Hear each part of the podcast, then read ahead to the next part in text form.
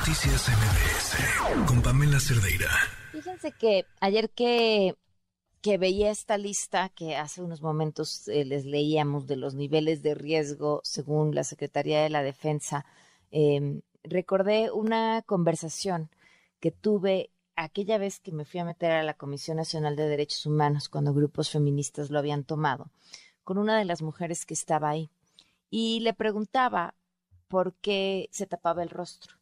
Y entonces ella me dijo que se tapaba el rostro porque la seguían, porque la habían seguido muchas veces y porque era la única manera que tenía para protegerse.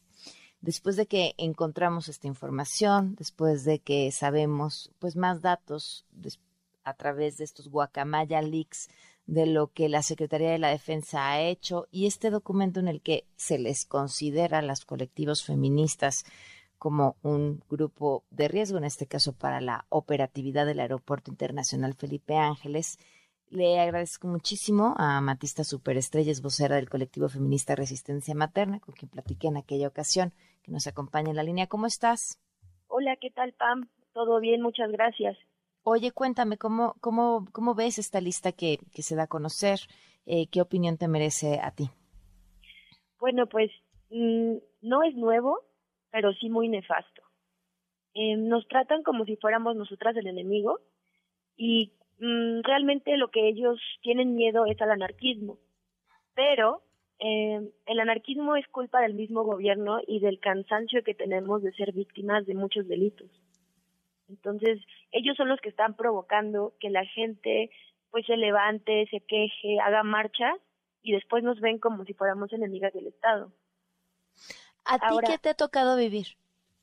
Sí, bueno, mm, particularmente hemos, como resistencia materna, hemos visto un aumento, bueno, exponencial en la violencia contra nuestros hijos, contra los menores, violencia institucional. Nos tienen plenamente identificadas, incluso los, los policías municipales de, que están afuera de nuestras casas, pasan, tocan la torreta, hay un acoso bueno, impresionante. De hecho, muchos activistas eh, se han tenido que cambiar de domicilio y, por ejemplo, la colectiva Resistencia Materna de Yucatán perdió también integrantes por el terror que recibían de, de la policía, de las fiscalías de Yucatán. ¿Qué les en Izcali también. De sus, cosas, de sus casas, ¿qué más sucedía? Mm, bueno, si ven a cualquier activista con cabello pintado en verde, lo que sea, te persiguen en sus patrullas, aunque no sean tránsitos. Incluso yo tengo una experiencia personal e incluso tengo videos de policías que se iban por el carril este del Metrobús, siguiendo mi auto, se me cerraron.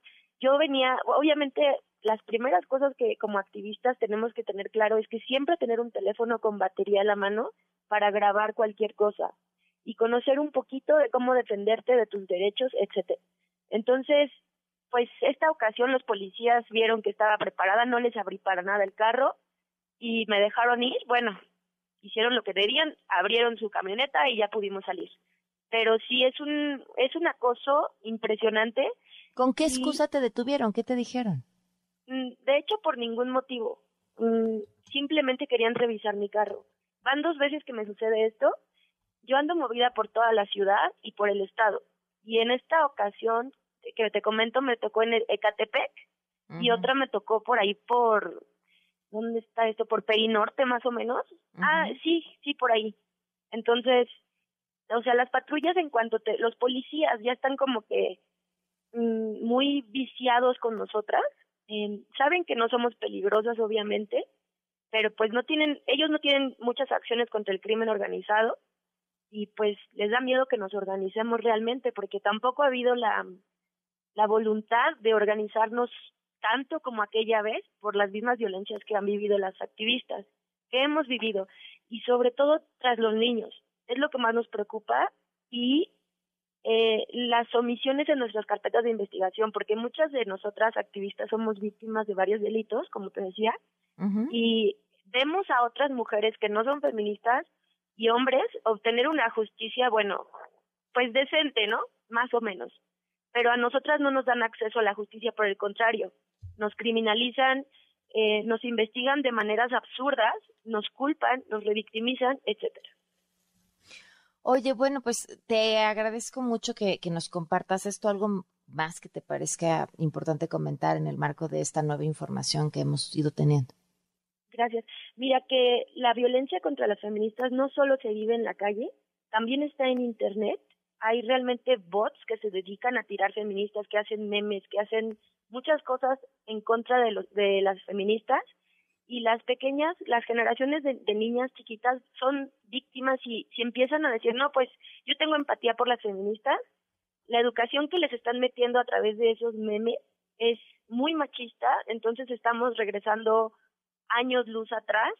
Se quejaban de lo que sucedió en España, pero pues eso sucede en México, en cualquier lado, y te puedes fijar en cualquier comentario de internet de las feministas, siempre llegan misóginos a atacar y eso nos preocupa porque hay chicas que apenas están comenzando, que se están educando de otra manera y nos están echando para atrás todo el trabajo.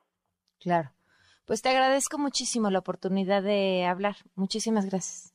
Igualmente, muchas gracias. Que estés gracias. Buenas noches. Noticias MBS